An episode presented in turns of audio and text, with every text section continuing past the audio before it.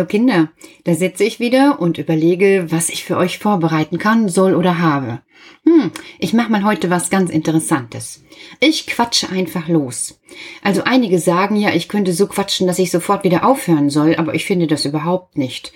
Weil wer mich kennt, weiß, dass ich auch viele, viele, viele, viele, viele Stunden habe, wo ich sehr still bin. Weil das brauche ich. Das brauche ich einfach zu Hause, um hinterher wieder für andere Menschen da zu sein und einem auch viel zu sprechen. Sprechen ist ja ein großer Vorteil. Sprechen erleichtert den Kontakt zwischen Menschen. Sprechen hält Beziehung, so sagt man bei den Erwachsenen. Und Sprechen ist die goldene Mitte eines Menschen, weil wer sich nicht gut vermitteln kann, hm, muss sich andere Ideen ausdenken. Zum Beispiel mit Händen und Füßen sprechen. Oder manche Kinder schreien dann, wenn sie nicht sprechen können. Oder die Babys schreien sowieso, weil sie noch nicht sprechen können. Ist auch eine Sprache.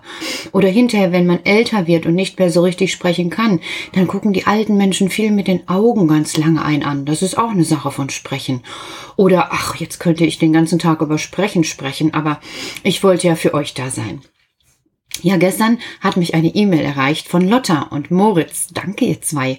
Also die haben aus ihrer Wohnung echt was total Cooles gebaut, nämlich eine Bewegungsbaustelle. Na, Jule und Christian, da seid ihr aber gut dabei, dass ihr hinterher wirklich sehen könnt, was eure Kinder alles drauf habt haben. Und ist ja auch praktisch. So sind alle dann in der Nacht gut ruhig müde. Und ja, dafür soll ja auch meine Geschichte heute sein. Wer gestern zugehört hat, hat die Geschichte von Heinrich gehört für Jasper und für Henry. Und heute für Jasper und für Henry und für euch alle meine Kuckucksnestkinder habe ich mir überlegt, habe ich kein Buch rausgesucht, sondern werde einfach diese Geschichte weitererzählen. Mal gucken, ob mir das gelingt. Also ich habe ja den großen Vorteil, dass ich hier sitze und stoppen kann und auch das, was ich aufgenommen habe, löschen kann so dass ihr vielleicht nachher eine Geschichte hört, die ich gar nicht aufgenommen habe. Jetzt mache ich alles durcheinander. So ist es manchmal in meinem Kopf. Also noch einmal. Ich mache heute eine Geschichte, die ich gleich selber ausdenke. Da erfinde ich die Geschichte von gestern einfach weiter. Folge 2 zum Beispiel. Für Heinrich. Folge 2. Ja, und die Lotte hat aber auch noch gesagt, Petra, das muss mal ein bisschen länger sein. Das ist immer so kurz, der Kuckucksruf. Ach du Scheibe, Lotta, jetzt habe ich ja echt eine Aufgabe. Jetzt muss ich ja tatsächlich quasseln wie ein Buch.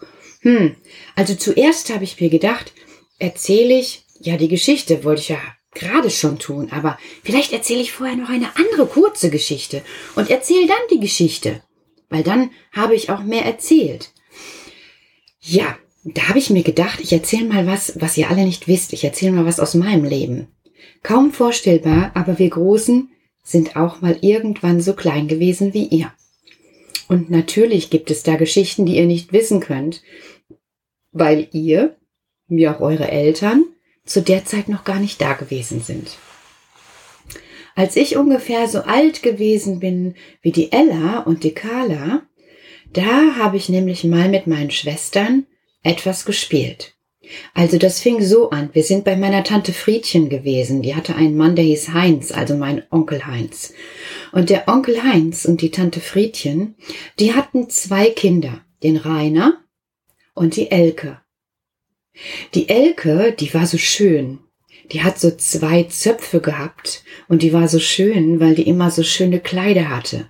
Meine Tante Friedchen, die wollte unbedingt, dass dort immer alles sehr adrett war die Wohnung, der Garten, die Vorratskammer mit den mindestens 100 Gläsern Erdbeeren und eben auch Rainer und Elke und meine Tante Friedchen natürlich auch. Die hatte immer eine gestärkte Schürze in ihrer sehr sauberen Küche um. Und die Elke hatte eben entsprechend wunderschöne Kleider. Eins daran kann ich mich sehr gut erinnern, weil ich das geschenkt bekommen habe hinterher. Als Elke größer war als ich, passte mir das Kleid und es war so blau und weiß kariert und unten am Rand waren rollerfahrende Hunde gestickt. Rundherum um das ganze Kleid. Das sah schön aus. Das hat mir gut gefallen. Ja, und wie wir bei dieser Tante Friedchen gewesen sind, also meine Schwester Brigitte, das ist unsere älteste, meine Schwester Gisela, die kommt danach, die ist so alt wie Elke, und ich, und der Rainer da waren, sind wir ja schon fünf Kinder gewesen. Natürlich hatten die großen Mädchen auf mich nicht wirklich Lust, weil ich war ja noch so klein und die wollten lieber alleine spielen. Aber früher war das so, die Großen hatten aufzupassen. Jetzt muss ich mich mal eben räuspern. So, jetzt geht's wieder besser. Ja, und dann wollten die Verstecken spielen. Und Verstecken spielen mit so einem kleinen Kind ist natürlich total doof, weil die haben gedacht, die Kleine, die schnallt doch gar nichts. Naja, auf jeden Fall habe ich mir das dann sehr genau angeguckt und wir standen draußen. Und dazu muss ich jetzt noch was sagen. Draußen bei meiner Tante Friedchen ist so vor dem Haus. Da steht man so hinten und da guckt man so und dann ist da der Garten. Und auf einer Seite vom Garten ist eine Garage gewesen, eine gemauerte. Und früher sahen die Garagen anders aus. Sie waren nämlich so wie kleine Häuser.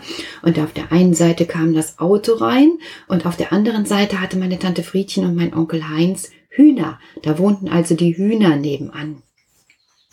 Und zu der Zeit waren die Hühner eben alle draußen im Garten, wo die eben so einen Zaun vom Stall ausgehend drum gebaut hatten, damit die Hühner bei schönem Wetter draußen sein konnten. Also, zurück zu meinen Schwestern, den Hühnern. Ach nee, das sind ja meine Schwestern. Entschuldigung, Schwestern. Also, wir da draußen, meine älteste Schwester, glaube ich, das weiß ich nicht mehr genau, zählt aus. A-U-S aus. Du hast ne Laus. Ich hab's gesehen und du kannst gehen. Ich weiß auch nicht mehr, wer dann ausgezählt wurde, um zu suchen. Ich weiß nur, dass ich plötzlich eine super coole Idee hatte. Ich bin nämlich in den Hühnerstall gegangen und ich war ja noch so klein und bin dann durchgeschlüpft durch die Tür und habe mich so in ein Loch gelegt, was ein Huhn gekratzt hatte. Hühner kratzen ja ganz viel. Das kennt ihr oben von Godde bei den Hühnern. Die kratzen tiefe Löcher. Und das sagte, also in diesem Stall hatte ein Huhn ein Loch gekratzt auf dem Weg von drinnen nach draußen. Und genau in das Loch habe ich mich ganz klein gemacht. Ha, ihr könnt euch nicht vorstellen.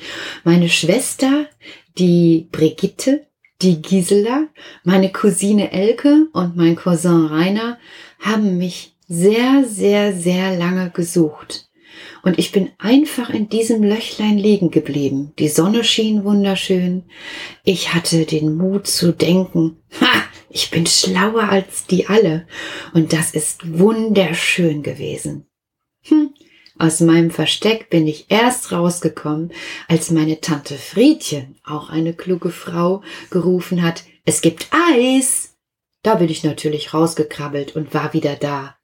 Später habe ich begriffen, dass meine Tante Friedchen das gemacht hat, damit ich endlich wieder auf die Bildfläche komme, weil niemand eine Idee hatte, wo ich geblieben war. Nicht unbedingt nachmachen, aber drüber lachen lässt sich ja trotzdem. Ja, jetzt hole ich einmal Luft. Erste Geschichte ist schon gewesen. Nun die zweite Geschichte für Heinrich und für euch Kuckucksnestkinder.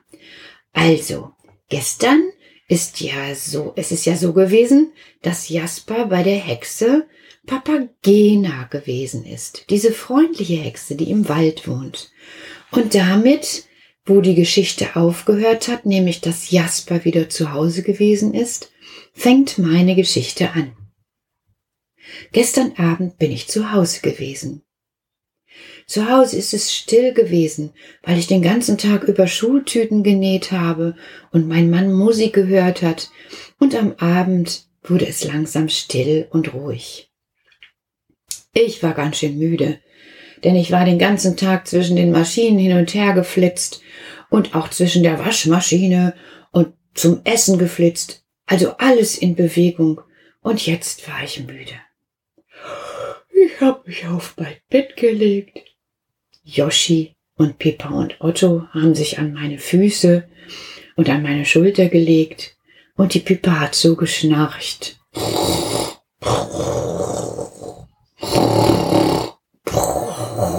Davon bin ich sehr müde geworden. Und ich habe mich in meinem Zimmer umgeschaut, in meinem Schlafzimmer. Und da steht ein ganz kleiner Kleiderschrank und daneben ein kleiner Hocker. Und wie ich in diese Ecke gucke, sitzt auf einmal eine Frau auf dem Hocker. Sie guckt mich an und ich will erschrecken, da sagt sie, Erschrick doch einfach nicht, Petra. Ich bin es, Papagena. Du hast so schön gestern die Geschichte von Heinrich gelesen. Da dachte ich mir, ich besuche dich heute einmal. Äh, a, aber, aber, aber wie kommst du denn hierher, Papagena? habe ich gefragt. Tja, hat sie gesagt, auch du hast ein Rotkehlchen im Garten. Hast du es vergessen? Da habe ich gedacht, ja klar habe ich ein Rotkehlchen. Aber Papagena, was hat denn mein Rotkehlchen mit dir zu tun? Ganz einfache Sache, hat Papagena gesagt. Ich kann alle Rotkehlchen dieser Welt verstehen und bin mit allen Rotkehlchen dieser Welt in Kontakt.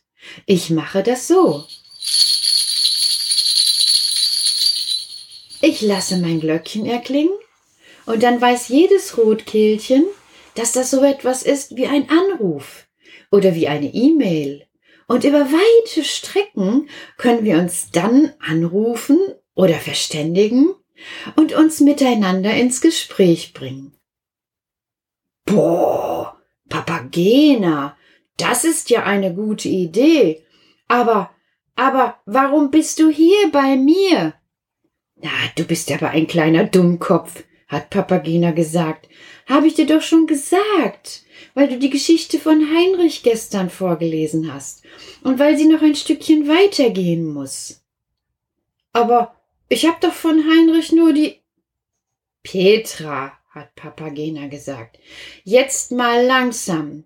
Du sollst heute die Geschichte weitererzählen. Aber, aber, muss ich dir sagen, dass du nicht so oft aber aber sagen sollst? sagte Papagena und lachte mich freundlich an.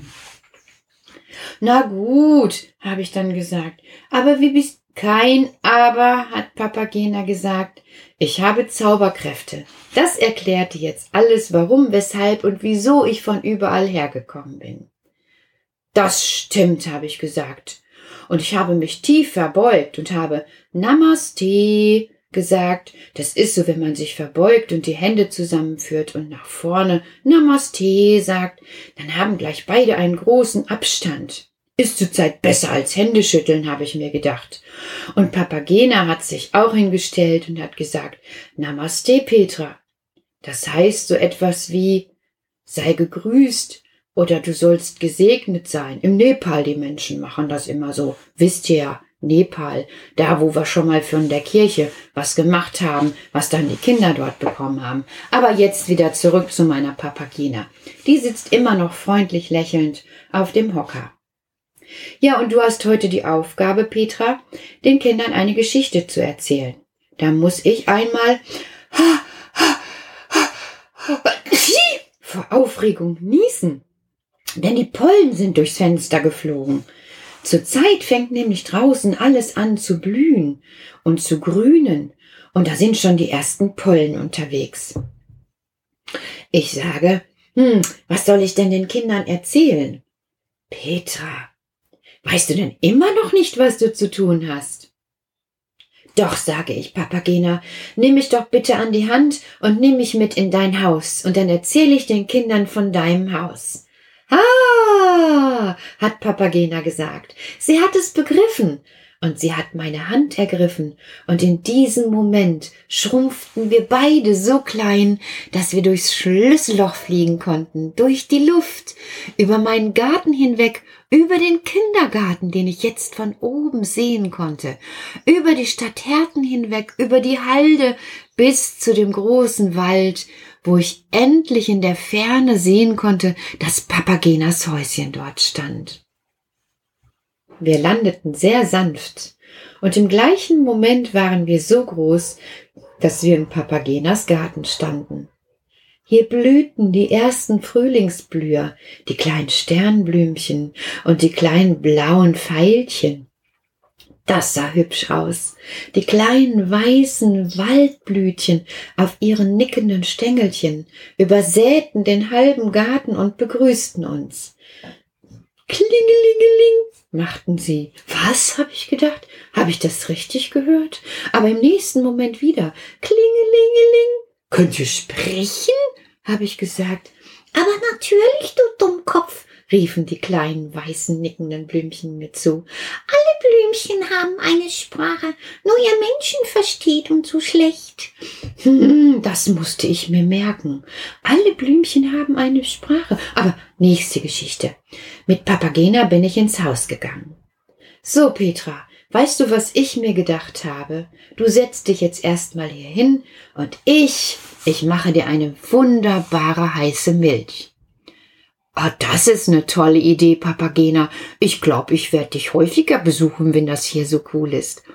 Und Papagena ist an ihre tolle Maschine gegangen und hat dort mit dieser Maschine mit heißer Luft und Wasser meine Milch aufgeschäumt.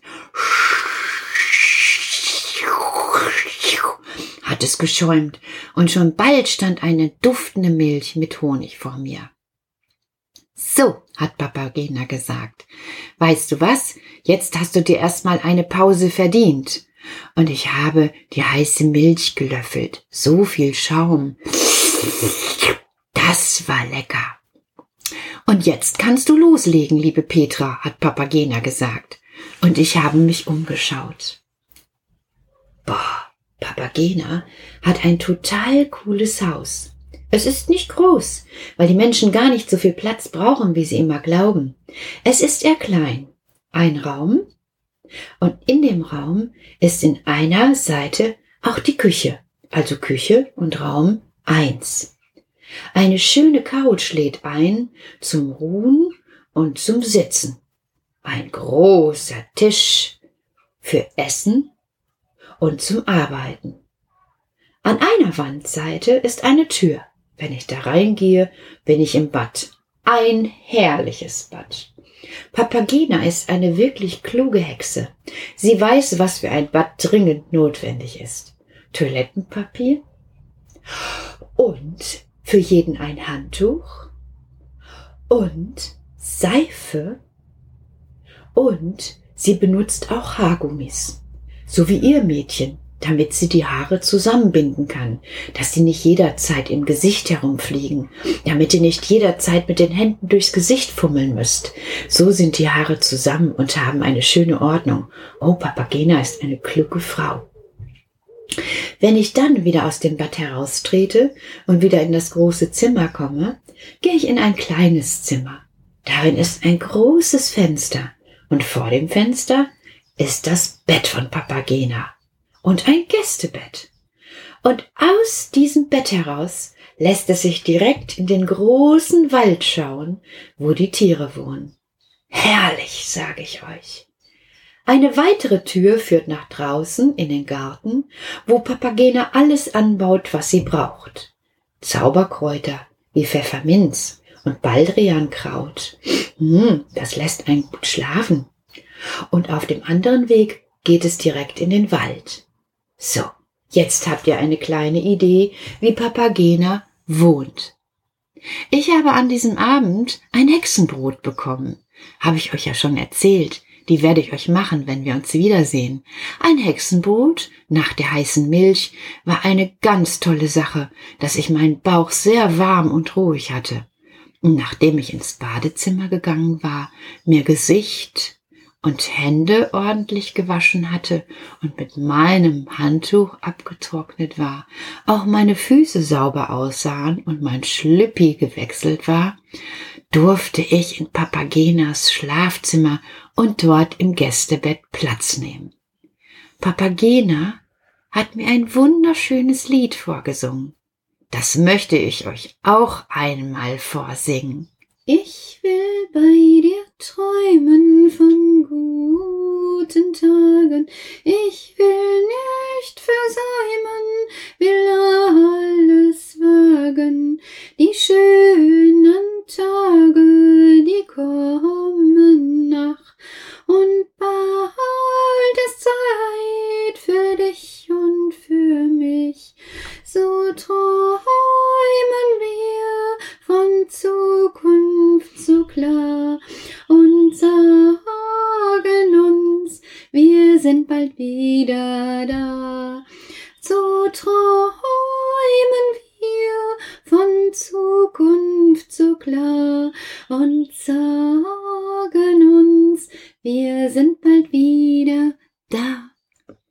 Das ist schön gewesen.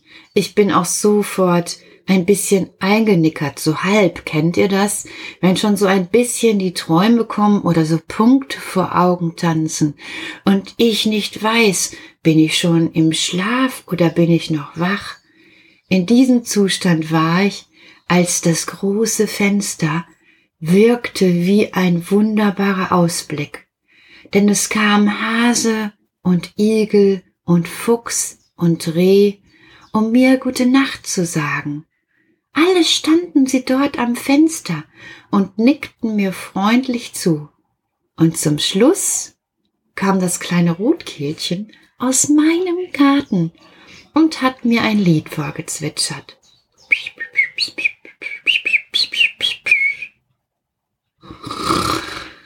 Da war ich schon eingeschlafen. Und heute Morgen, als ich das Rotkehlchen entdeckt habe in meinem Garten, habe ich ihm ein Äuglein zugeknipst, weil ich wusste, wir hatten uns getroffen. Ihr schlaft jetzt schön. Und vielleicht schaut ihr auch mal am nächsten Tag aus dem Fenster oder im Garten nach, ob ihr ein Rotkehlchen trefft. Denkt dran, die verstehen die Sprache der Erwachsenen und der Kinder. Nun aber gute Nacht. Lalelu, nur der Mann im Mond schaut zu, wenn die kleinen Babys schlafen. Drum schlaf auch du. Lalelu,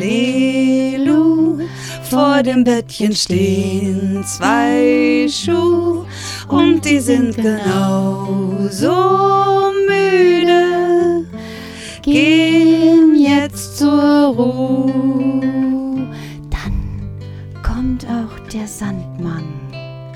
Noch leiser tritt er ins Haus, sucht aus seinen Träumen dir den Allerschönsten aus.